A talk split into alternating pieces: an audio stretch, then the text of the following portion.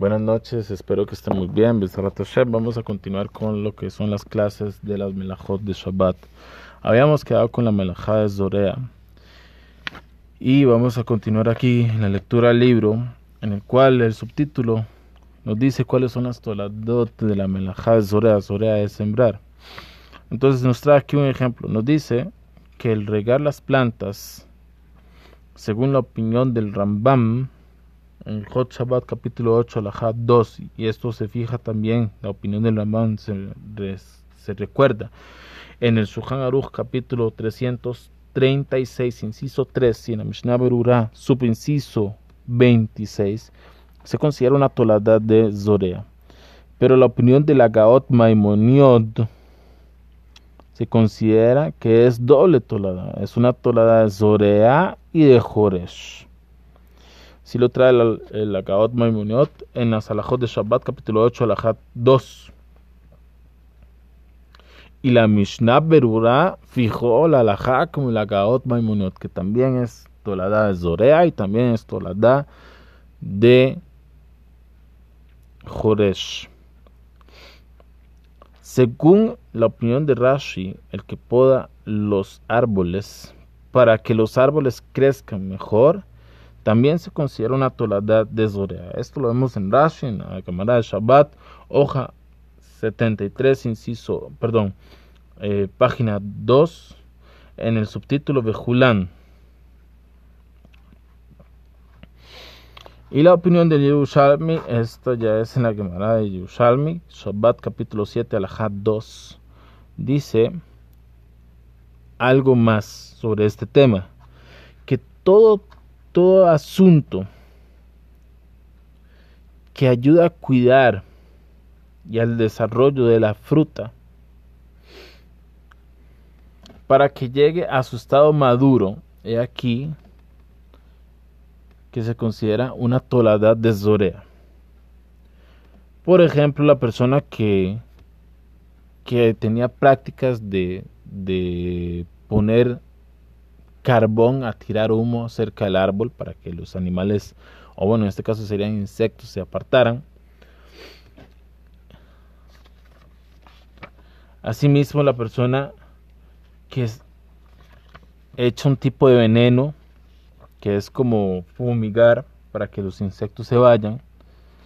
Y así otros tipos, otros tipos de, de prácticas que se pueden hacer para que el árbol pueda crecer un poco mejor. Todo esto se considera, según el Yerushalmi, como una tolada de Zorea.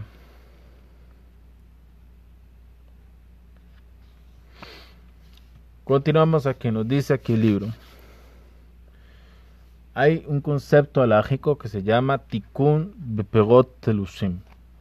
Hablamos ahorita que todo tema que se hace para que la fruta pueda llegar a su estado de maduración se considera una tolada de sorea. Esto solamente podría ser cuando están las frutas pegadas al árbol o a la planta. Sin embargo, ¿qué pasa si tenemos frutas que ya fueron cortadas del árbol y estamos haciendo cierto tipo de acciones las cuales van a ayudar a que estas frutas se maduren? Pero ojo, esto es después de haberlos cortado. Nos trae aquí el libro, nos cuenta que el que hace acciones que ayudan a las frutas o verduras para que crezcan, estaría transgrediendo la melajá de Zorea de sembrar, como ya lo explicamos anteriormente. Esto solamente aplica cuando las frutas están pegadas a su, a su tronco rama o planta, tallo. Pero si las frutas o el fruto está ya cortado, o sea, ya lo despegaron, por ejemplo, que despegamos bananos y estos bananos no están totalmente maduros y la persona los deja en el sol para que comiencen a madurar más rápido por medio del sol, según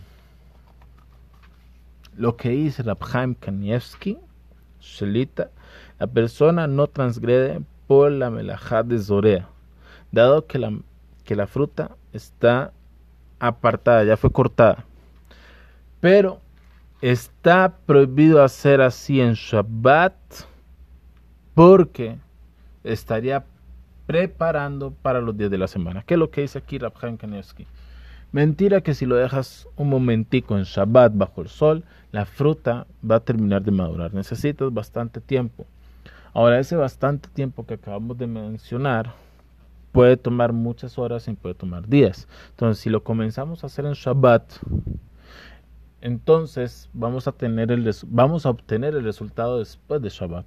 Y está escrito en Alajá que está prohibido preparar cualquier cosa de Shabbat o en Shabbat para los días de la semana. Solamente se puede preparar del santo para el santo. que es del santo para el santo? Eso ya es otro concepto que es de una festividad para Shabbat, cuando se hace el Eruv Tafshilim, etc. No vamos a hablar de esto en ese momento. Pero de santo para profano, o digámoslo no profano, digámoslo común, no, no se puede hacer eso. También dice Rabham Kanievski por ejemplo, la persona que pone una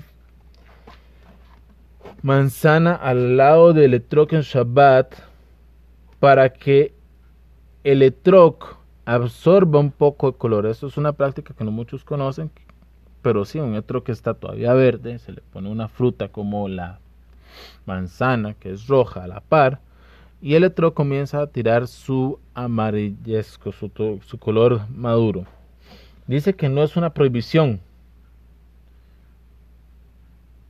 Incluso que está arreglando el etrog para que el etrog sea mejor, sea como gila o madure.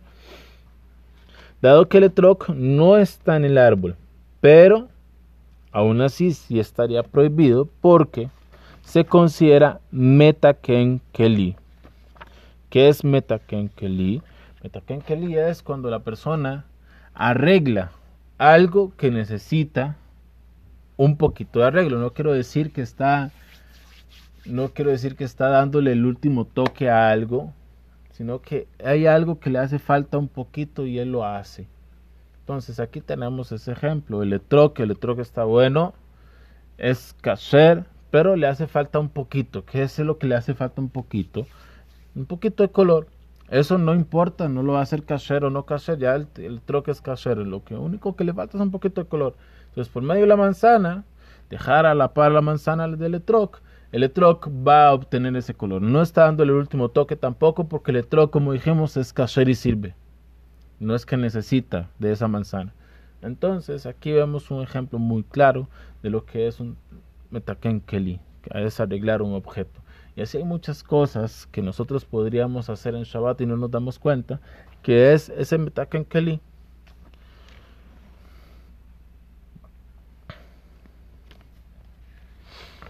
Vamos a leer aquí la última parte de esta introducción porque después vienen las leyes de la Melajá de Zorea que son 35. Nos dice aquí el tema de sembrar en una maceta la cual no está agujereada o sembrar en el agua. Leemos dentro del libro, dice el libro, hay un mahloket en los saharonim, en la ley de la persona que siembra en una maceta que no tiene un hueco, o sea, esa maceta está totalmente cerrada. Si está transgrediendo algo de la Torah, por ejemplo, aquí sería Zorea, o no está transgrediendo algo de la Torah, solamente que estaría prohibido de la, de la, según la opinión de nuestros sabios, porque es muy, muy parecido a hacer una, una siembra normal, ¿sí? El principio del mahloket es que si el concepto de la prohibición de sembrar es solamente o aplica solamente en la tierra, la tierra la cual pisamos,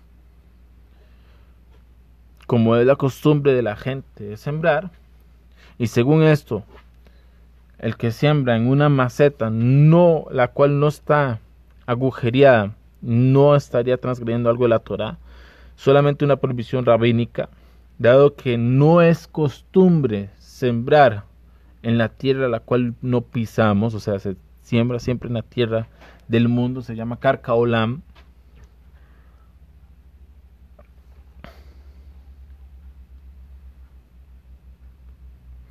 O el principio de la melajá de Zorea es que haya un resultado de la siembra, o sea, que haya un resultado aquí, un tallo, flores, etc. Si es así, también en una maceta la cual no es agujerada, que ahí puede crecer una semilla, sería una prohibición de la Torah. Pero bueno, ese es el mahloket. Hay quienes dicen que esto solamente es una prohibición de Rabanán. Así lo dice el Nishmat Adam Klal 11 Ot Aleph. Así lo dicen otros poskim. No los vamos a mencionar. Pero hay quienes dicen que en las macetas que son agujeradas, ellas se consideran, según todas las opiniones, como si estuvieran sembrando en la tierra propiamente. Y el que hace esto estaría transgrediendo lo que la Torah nos obligó a no hacer.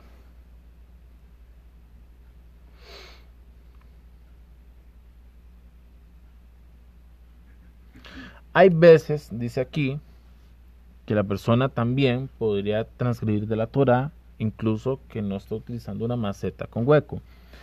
¿Qué sería cuando pone las semillas en el agua? Porque hay muchas veces que para sembrar hay que poner la semilla en el agua para que ésta comience a, pudrirse y a explotar y comience a sacar las raíces. Un vivo ejemplo de esto es el, el aguacate. Es solamente un ejemplo. La semilla de aguacate se recomienda ponerla en agua entonces, una persona que lo pone en agua, incluso que lo está poniendo en una maceta que no tiene hueco, esta persona estaría transgrediendo de la, de la Torah, la melajá es zorea. Pero si fuera cualquier otro tipo de siembra que no es necesario ponerlo en agua y está en un utensilio que no tiene hueco, entonces es una prohibición de Rabanán. Si tiene hueco, entonces es una prohibición de la Torah, es como si estuviera sembrando en la tierra. Bueno, pues Hashem, vamos a continuar prontamente con lo que son las leyes, las 35 leyes básicas de la Melajá de Zorea.